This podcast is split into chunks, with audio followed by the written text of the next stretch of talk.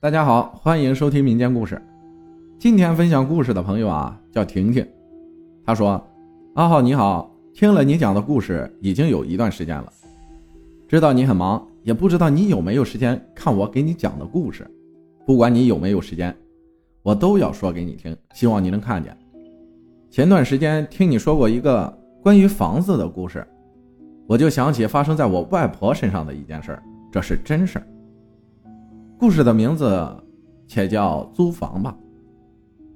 事情是发生在我外婆身上的一件事。事情是这样的：外婆家住在一个小村庄里，外婆的家跟村上其他的人家还相隔了很长一段距离，是属于那种独门独户的那种，四周都是竹林。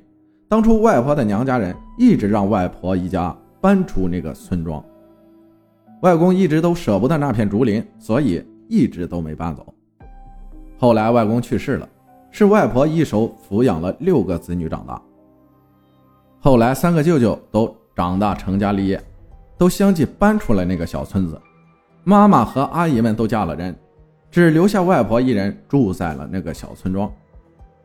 妈妈和舅舅他们就一直劝外婆也搬出来，外婆一直都不同意。后来外婆年龄越来越大了，生活上有一些不方便了。外婆才同意搬出来，但是外婆不愿意跟舅舅们住在一起。后来妈妈他们就问外婆想和哪个子女住在一起啊？外婆想了想说要住在我家。一来我二舅搬到了离我家不远的地方安家落户了，二来我外婆的娘家靠我们家不远，还可以经常走动。后来经过舅舅和阿姨们的商量之后，便让外婆住在了我们家。外婆搬来后，开始的一段时间还挺好。事情发生在外婆住到我家半年之后的时间里。事情是这样的：有一天，外婆的嫂子来看望外婆，在聊天的时候，外婆跟她嫂子聊起了一件发生在她身上的怪事外婆说，她最近有好几次在晚上睡觉的时候，感觉有人在拽她，想把她往门外拽。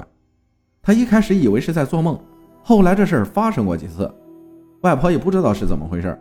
后来有一次，他在睡觉的时候又感觉有人在拽他，他就不肯动，用手使劲抓住了床沿。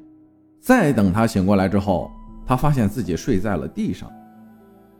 他也不知道是怎么弄的。后来外婆的嫂子想了想，跟外婆讲：“这房子是你女婿家的。”你女婿家的房子有他家先祖，可能是他家的先祖认为你是外人，不好老住在他家，要赶你走。这话一说，外婆就有一点害怕了，就问嫂子：“这可怎么办呀？”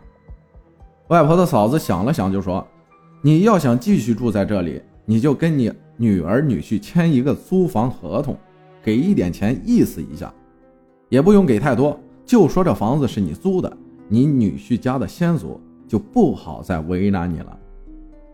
外婆一听这个主意好，等第二天，我和老公回我妈家，外婆就拿了一张红纸和一支笔过来，让我老公给她写一张租房合同。我和老公一脸的莫名其妙，忙问怎么回事。外婆就把这事儿给我们详详细细的讲了一遍。知道这事儿之后。老公赶忙帮外婆写了一张租房合同，外婆呢也拿出了一百块钱给妈妈，妈妈不肯要，外婆说：“这钱你一定要拿着，要不然我晚上睡不着觉啊。”听了外婆的话，我们大家都笑了。这钱呢，我妈妈要是不收，恐怕外婆是真的睡不好觉了。之后呢，外婆就把写好的租房合同放在了枕头下面。过了一段时间，我问外婆：“之前那件事儿有没有再发生过呀？”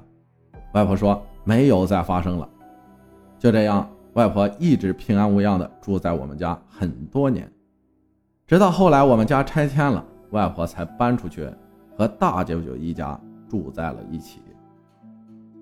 我想说的是，朋友们以后在外租房子住，哪怕是你最好的朋友或者是亲戚的房子借给你住，你都要。相应的给一点房租，以求心里一个安慰吧。好了，我的故事就讲到这里了，谢谢阿浩，谢谢你能看到我讲的故事。